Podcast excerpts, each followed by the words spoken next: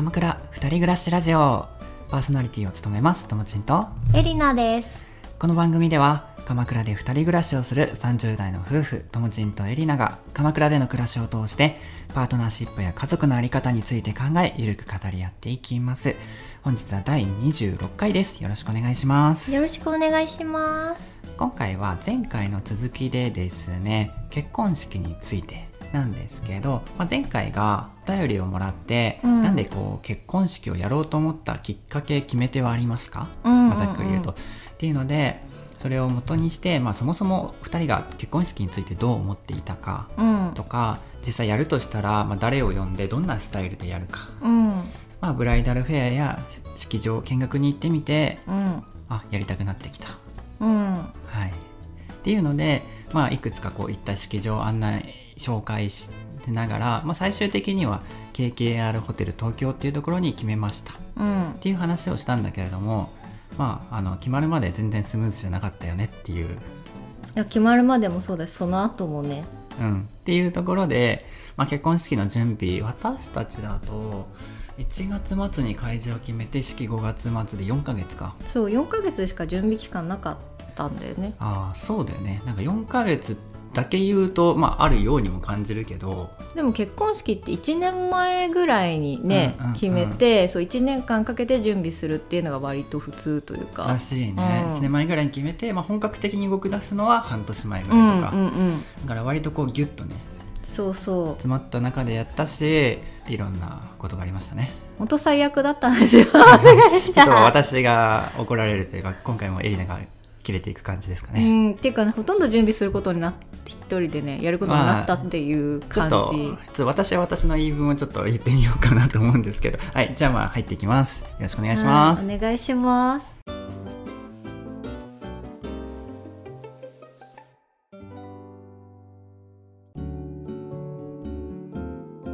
まあ、あの結婚式をやろうみたいな方向性に進んでいった時に、まあ、早速ね後悔したことあったんですよね。っていう、まあ、後悔したこと3つとしてもう最初にその結婚式当日を迎えるまでに後悔したこと3つうん。を先に挙げてしまうと私たちねこれまでの回聞いてもらってる人はなんとなく分かってると思うんですけど、うん。両親の中に超デンジャラスピーポーがいて、うん。まあ、その人のね存在を忘れていたというか対策をあまり考えていなかったうんうんので大暴れされて炎上され、したっていうのがあっうてもう私は超ストレスが溜まりまくって、うん結婚式終わったらもう絶対会いたくないとか。うん。そうだうん、よね、って思ったっていうのとあともう一つはちょっとね自主性を重んじてしまったことが間違いだったっていう。いやもうね結婚式ってめちゃくちゃタスクがあるから、ん。ある程度その2人のタスクを服の中でその重い、うん。大中小に分けた上で、ある程度この A の人がやるのはこれ B の人がやるのはこれってもうある程度もう決めちゃってから、うんうんうんそのタスクをふ振り分けるというかなんか、うん。あじゃあ自分こっちやるわみたいにしたすればよかったって思って、中小の中でもともちんは小だけを多分選ぶ。形になって大は私が全部やることになったからめちゃくちゃ大変だったっていう。えなんでこの人こんな選び方してるの？やばくない？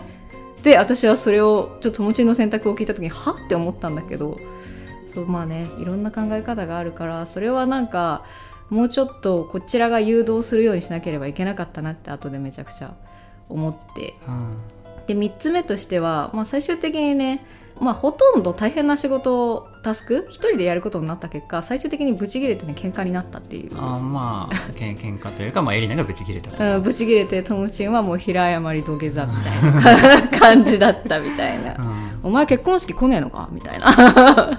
お前のゲスト来ねえのかよみたいな。え私一人でもてなすのみたいな。あじゃあもういいよあんた来なくてみたいな。感じだったよね、そうだね、うん。まさにそんな感じ。そんな感じだったね。それが結婚式1週間前だったっていそうう話で,、はい、で前回のね続きから話を進めていくと私たちそのなんか遊び半分の気持ちでブライダルフェアに参加し始めたっうんうん。ていうのがねそう前回のまあ終わりぐらいに話した話で、うん。まあ、そのブライダルフェアに行ったんだよねみたいな話をしたところでえそれ何勝手にそんな言ってんのみたいな。なんかあのそんなことするんだったらきちんと話に来なさいよみたいな話をしてきた人はどなたでしたか？ともちんママですね。そうですね。超デンジャラスピーポうんまあそうですね。とりあえず私の言うことを聞きなさいピーポー。ーうんみたいな感じの超高圧的。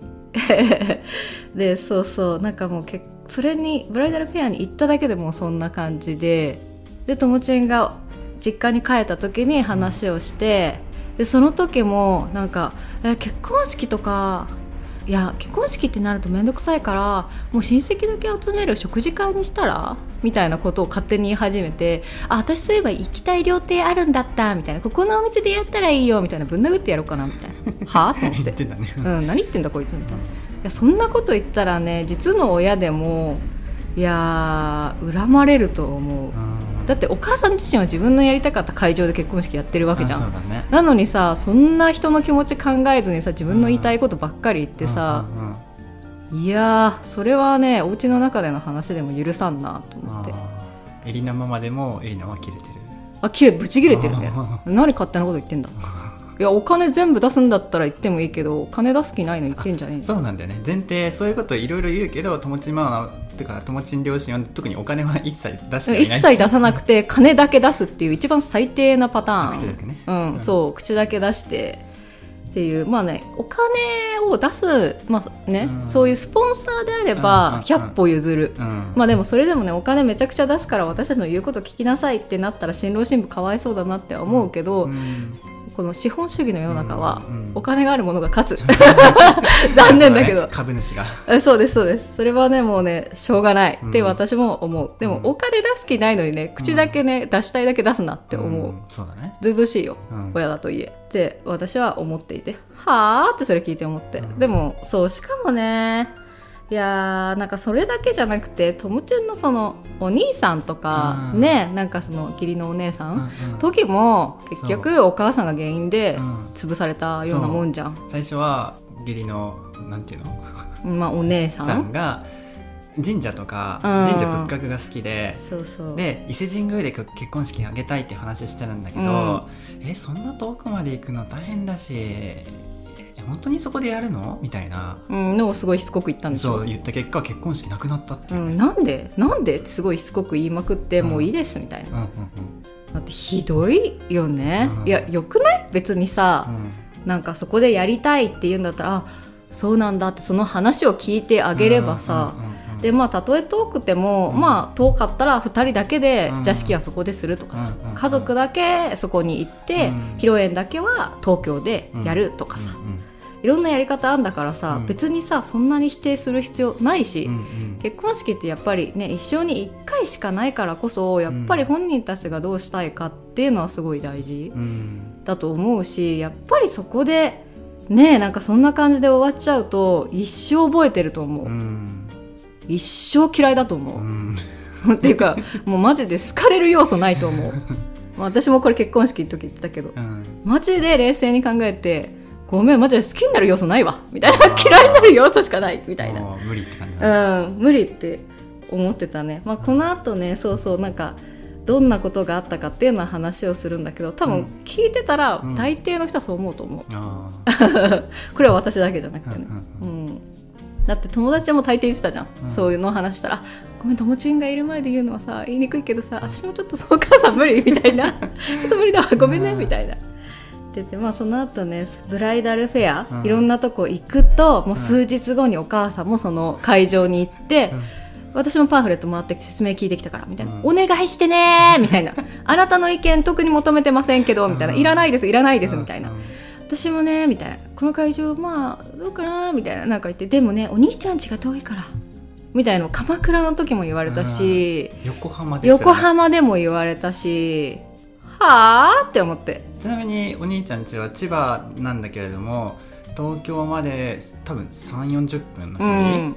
そんな遠くないよねそんな遠くないしまあね小さい子いるとはいえ、別にベビーとかではなく、うんうん。うん幼稚園生とかだからね。自分で歩けるうんうん。レベル、うん。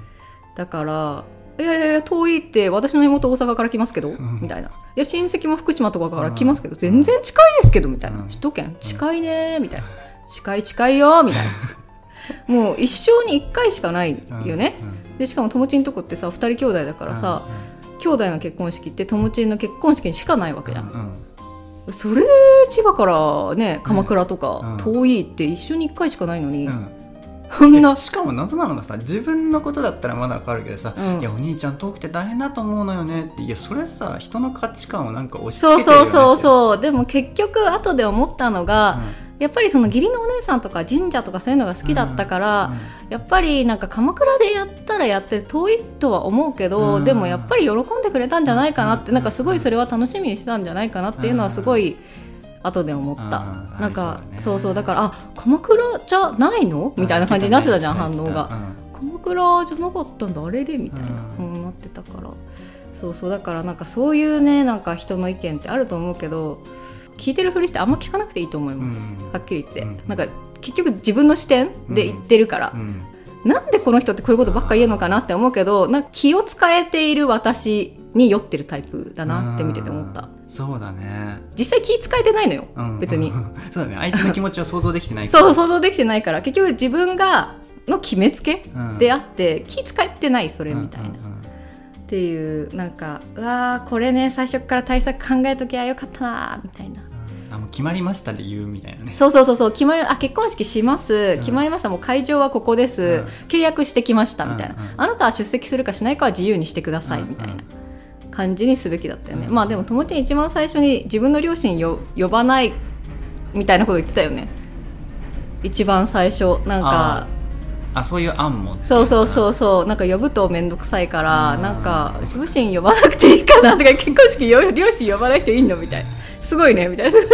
でもねなんかまあ分かったよね。まあうん。面倒くさい。まあ面倒くささは。そう毎回毎回。想像を超えてきたよね、うん、だって数日後に私も行った、うん。みたいな感じで勝手にコメントよこしてきて、うん。なんかここここはこうだからまあねまあなみたいな。私も試食してきたみたいな。なんであんたが試食してんだよみたいな、うん、感じだったしだからどこもね遠い遠い遠い遠いって言われて、みたいなだしね鎌倉でやるんだったら最初鎌倉の話してたから、うん。私黒留め袖できないからみたいな、うん。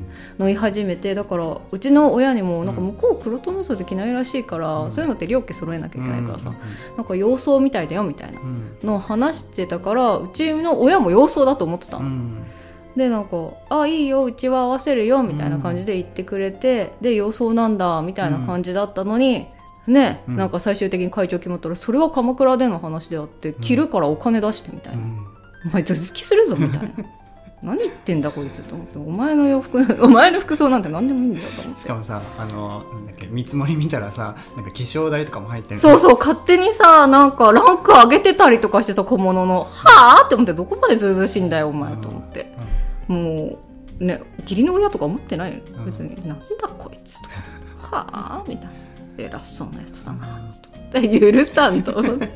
でそれでめちゃくちゃストレス溜まった結果なんかねそう一回ねめちゃくちゃ体調悪くなったの。あでなんかお母さんにも「あんまストレス溜めるとなんかもう結婚式迎える前になんかもうボロボロになるから、あんまストレス溜めちゃダメだよ」ーってすごい言われた。あのがあったからこういうことがあったりするからまあ、気をつけてくださいねっていう話で、まあ、やっぱね対策ね危険な人がいる場合は対策を考えた方がいいね。自然にね。こういう場合もあるからじゃあこういうことしておいてとか。そうそうそうそう動く前にね。う、ん。でもまあ最終的にはまあうるさかったけどでも一つ良かったなと思ってるのは、えっと、クリスマスの時に両家のなんかお食事会みたいにやったじゃん私たち、ね。ん。そうその時にある程度うちのお母さんがそのなんかあ結婚式の話もそこである程度しようみたいな、うんうん。で決めようみたいなのを言ってくれてあ結婚式はそちらはどういうふうに考えてるんですかみたいな話をしてくれて、うん。あ親戚も呼ぶってことでいいですかみたいな。親戚はなんかこの、まあ、おじとかぐらいまで呼ぶっていいですかみたいな話とかもそうしてくれて、まあ、結婚式の形式はこういう感じでとかっていうのもある程度そこで決まったから、ゼロから揉めるみたいなのうん。はその後なかったかうんうなん。と思っててもうその席でもう私は録音をしました。う ん現地取りましたね。はい撮りました。あとで何を言い出すかわからないからなんかそういうところではさなんかめっちゃいい顔するじゃうんそうだね。なんかそう外の人がいる時はめっちゃいい顔してなんか「そうですねそうですね」みたいな感じなのになんか家の中で家族しかないとも言いたい放題うんもう独裁うん、独裁だからもうパシパシパシパシみたいないやあともう一個面白いのはさ、うん。ゼクシー買ってゼクシー読んだんだけどとか言ってたっていう。うんいや怖いよ。怖い怖い怖い怖い。いやゼクシー買う義母っていんの？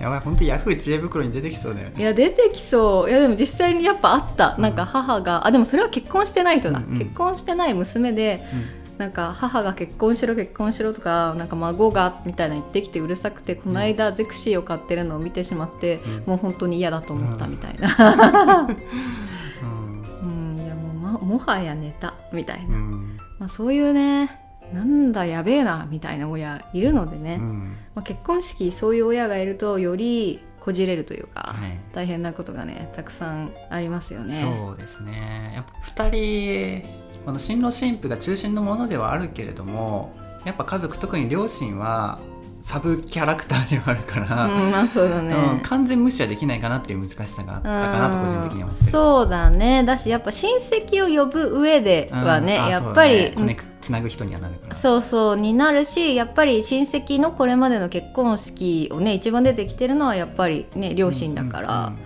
うんそういうところもねやっぱ基準になってくるからっていうのもあるよねっていう、うん。でもまあこれはね、うん。なんか、まあ、ふふ普通の親でもというか、うんそんなに難がない親であっても、まあ、うちはレストランウェディングはちょっととかうんね、っていうのとかもいろいろあったりするから、うんまあその辺がやっぱり結婚式って難しいのかなとは思うよね。じゃあもう一回やるならどうしますか？ねもう一回やるならやっぱり純粋に呼びたくない人は呼ばない。選択肢なかった。呼びたくない人は呼ばない。もうそれが一番平和。で自分たちがやりたいスタイルでやる、はい。まあ一番最初のねその招待客とかそういうねもう会場を決めるのはもうそういう感じ、あそうですね、うん。そうしましょう。来世 来来世では。来世らかっこいいらうんもうそれがね一番平和で次にそうそううん。後悔したのがね、ちょっと実践を重んじてしまったことですよね。はい。なんか結婚式ってめちゃくちゃタスクたくさんあるよね、うん。そのまあお料理決めるとかもそうだし、BGM 決めるとかもそうだけどそれぞれの衣装新郎新婦の衣装を決めるとか動画作るとかオープニングムービーとかねプロフィールムービーとかもそうだしあとはペーパーアイテムうん。招待状とか、あとはメニューうん。表とか、そういう結構やんなきゃいけないことが本当にめちゃくちゃたくさんあって、で私たちは本当に4ヶ月しかなかったからとにかくタスクをわーって書き出していって割り振りを作っちゃおうみたいな感じで、もう思いつくそのタスクはわーって書いていったし、うんうん。インスタとかそういうところでそのタスク調べて、そういうのももうわーって書いていったんだけど、うん。で一覧にしてさあこの中で何やりたいみたいなのを友達に聞いたんだよね、うん。そしたら全然重要じゃない仕事だけを選んでいったっていう。ああね。だからやってる数としては分かんないけどエリナ7智也さんか64ぐらいなのかもしれないけど重みが全然違うっていう話ね。で73ね。あ7さんあ73で そうそうなんかあの一番重いはずの動画とペーパーアイテム両方私の担当になるっていう、んん。ありえねえだろこれみたいなのがそう起こっていてこの人何を考えてこのタスク選んでいったんだろう？みたいなわからないってなってはあってなったんですけど。でもねわかるの。あの動画はね私がやるのは当然だと思う、うんうん。動画の仕事してたことあるから、うんうんうん。まあ、友達にその中でやれっていうのはなかなかね、まあ違うかなと思ってたんだけど、いや動画やるからペーパーアイテムやるでしょ。と思っていました。でも友達全然そういうのなくて。うん タスクのなんかそれぞれの重さとかあんま考えずにこれとこれやろうかなみたいな感じでなんかあしかもか数もちょこっとだけ取っていって軽いなんかそんなに重要でない仕事、うんうん。え？ーみたいな。え？ーってなんかもう引きすぎて何も言えなかったよね逆に。あいや自分だったらその選択絶対ないわ。相手の負担が重くなりすぎないかを結構考えるよね、ーうんなリスクヘッジっていうか、なんか相手のそのストレスが溜まりすぎないように、うん。なんかスムーズに回っていくようにっていうのを考えたいからバランスをすごい考えるし友達もあんまそれを考えずにあこれとこれだけやろうかなみたいな感じで持っててこの人なんていうかあ戦力外ですね。はい。みたいな感じ。あもういいです。もう自分でやります。みたいな感じになったみたいな。いや結果めちゃくちゃ大変だったなっていううんそうそうなんかタスクを大中小に分けてもうそれぞれの人の分になんかプランとして、うん。なんだろうまあ例えばこんな感じかな、うんうん。みたいなのをな程度もうこっちで作っちゃった方が良かったな、うんうんでそれで A にする B にするみたいなのをなんか選ばせるの方が良かったなって後ですごい思った。あタスクの割り振りを。そうそう割り振り自体をね、うんうんうん。そうそうそう。A の人はまあモデルケースとしてはこんな感じですみたいな、うん。B の人のモデルケースとしてはこんな感じですうん。みたいな、まあなんか A と B どっちがいいみたいな。その中でちょっと多少変えたいよみたいのがあればもちろんなんかそれは要相談ですみたいな感じにすればよかったっていうのはねすごい思ったんですよ。でも実践をね重んじたのはねともちんは誰かにこれやってって言われるよりは自分でこれやりたいって思ってやったものの方がテンション高くできるだろうなって思ったからそうしたんだけど、うんうん結果失敗に終わったという、うんうん チーンってなりましたね。あじゃあ私のこうすればよかった案言っていいですか、あまあうんはい。もう一回やるならこうするっていうので、まあ、今回のまあまずその73か82ぐらいで寄ってた要因の一つとしてはその時うん転職か活動してました、うん。まあ、あとまあ仕事も若干こう忙しい日があったりとかもして、プラス、まあ、スケジューリングミスではあるんだけど友達の大学で一つ授業をこうやるっていうのも重なってましたと、っうん。ていうのがあったのもあってだからまずそれはあまああありました。でそれはなかったとしても割り振った中でやればできるけどやっぱこう苦手なことというかなんか多分細かい手先の作業苦手なのね僕は。うん。それは任せるんじゃなくてなんならわかんないけど数千円数万円でお願いできるんなら次やるとしたら外注っていうか普通に式場とかにお願いしてもありなのかなとは今振り返っては思ってます。あーでもそう私もそうだと思った。なんかまあ正直な,、うん。なんだろうそのそれぞれのできる時間うん。とかあとはまあ得意不得意も考えた上でそれぞれのタスクを割り振ってう、ん。まあ外注するもありだし、うん。まあやらないっていう選択肢ももちろんあり、うんうん。その時の状況によって。うん。それする必要あったなっていうのはすごい思っている。うん。しでもいやペーパーアイテムのデザインのなんかこういう感じにしようとかぐらいはやっぱね調べてこう持ってきてほしかったよね。ゼロ。うん。ゼロ。ともちんだってデザインの仕事とかもやってるのに。これをどう見るかはねちょっとねもうこれからの人生に生かしてください。はい。うん。いやでもその辺やっぱね違うなって思うよね私はなんか相手の人てか周りの人がめっちゃなんかストレス溜めてなんか一人大変な思いしてたらどうしようっていうのは最初に結構思うから。うん。そうだね。あそなんか大変な思いしてないかなっていうのはすごい見るし、うんうんタスク割り振る時点で、うん。あれちょっとこれはって思ったらあちょっとそれやろうかみたいなのを最初から言うし、うんなんかモヤモヤが変に溜まったりとかしないように、んんん友達に一切そういうのないんだもんだからもうこっちから言うしかないうん。これおかしいよとか、いや手伝わないのとか、うん。でこっちがさ深夜まで動画のさ編集してもさ友達に「あごめんね。もう明日仕事だから寝るわ」みたいな「いやこっちだって仕事だよ」みたいな。笑わせんな。と思いました。でねまあ結局ねほとんどの準備を一人ですることになった結果、まあ、結婚式1週間前にブチギレて友達は土下座するっていうことが発生しました まあみんな結婚式のね準備喧嘩するっていうのはよく聞くと思うけどまあやっぱ大体ね女性が大変なのよ。で男性は全然やらないのよ。で締め切りとかねあるものに対しても全然締め切りも守らずに。でなんかその神父だけがイライラしてみたいな感じになるっていうのはまあよくある話。ででも神父の方がやんなきゃいけないことってすごい多くて。髪型決めるもねやっぱ神父女性の方が選択肢が多いから、うん、あとブーケ決めるとかもそうだし小物とかもそうだし。あと結婚式直前になると髪の毛のケアとか脱毛とかあとネイルとかそういう花嫁美容って言われるものかな。を結構こうそういうのも入ってきてあと神父の手紙とかっていうのを書いていくっていうのも直前に入ってきたりするから。結構直前も神父はバタバタバタバタやんなきゃいけないことが多くてだから直前まで神父が準備をするっていうのは無理なんだよね。まあ、寝不足になっちゃうしその結婚式ベストなか、まあ、体調とかで迎えられなくなっちゃうから。っていうのもあってもう1週間前に私はこの1週間でもやんなきゃいけないことたくさんだよみたいな。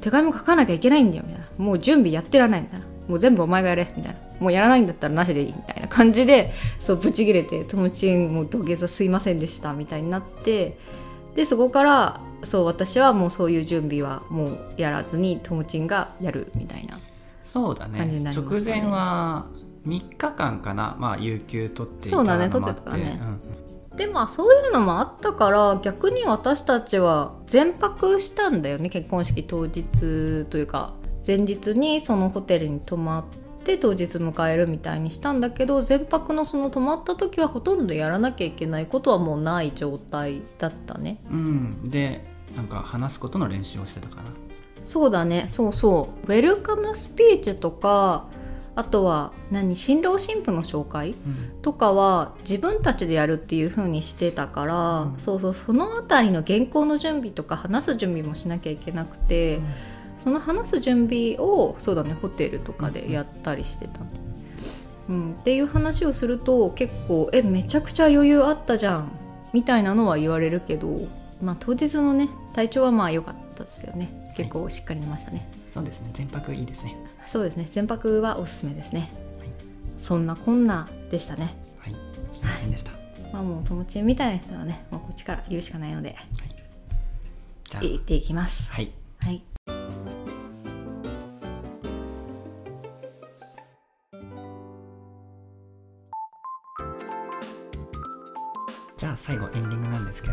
はい。B リーグ観戦に行きました。イエーイ。テンション変わる人たちイエーイ。いや思いかけず楽しかったこれは。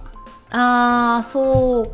まあそうだよね。一応初めてじゃなくて2回目なんだけど前回見た時は、まあ、割と大きい会場でちょっと遠くて、まあふーんっていう感じあそうなんだ。別にもう一回行くぐらいのテンションにはならなかったんだけどああ今回はどこだっけ場所が？えっと横浜武道館。か、うん。まあ、関内駅の近くのところに行ってえっと席が近かったんだよね結そう構席が近くてその B リーグの中でもあの B1B2B3 ってある中で B3, B3 うん。だったからっていう、まあ、一番下のリーグではあるんだけど、だからこそまあ小規模なスタジアムというか、うんうんうんだったからまあ近かったっていうのもすごいあると思うんだよね。でもさなんかあるよね、うん。もっとこここうすればいいのにみたいなめっちゃ思ったよね。え何？え試合でのプレーってこあとそうだね。そんなボール回してないでね速攻で決めればいいのにみたいな。いやでも横浜は本当そうだったよね。いやわかんない。シュート打てない選手が多いのかな。っていうかいやプロだけどそんなことあんのかみたいなのがよくわかんなかった。そうだよね。あそこえプロだったらそこ決められるんじゃないかなとかなんか客観的に見てると思っちゃうなっていう。うーんまあでもそうだね。でもさテレビで見る選手っうん。て本当にトップ選手じゃん、うんうん。オリンピックとかさ、うんうん。日本代表とかはさうんだからまあ違うのかな。でもまあプロの選手ってねどんなシチュエーションでもどんな体勢でうもん。